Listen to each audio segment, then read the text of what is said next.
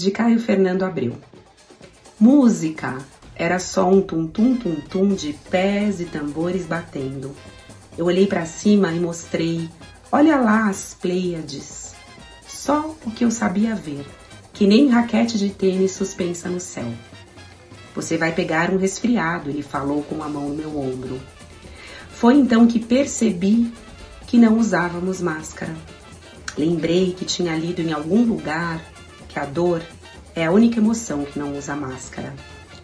Não sentíamos dor, mas aquela emoção daquela hora ali sobre nós. Eu nem sei se era alegria. Também não usava máscara. Então pensei devagar que era proibido ou perigoso não usar máscara. Ainda mais no carnaval.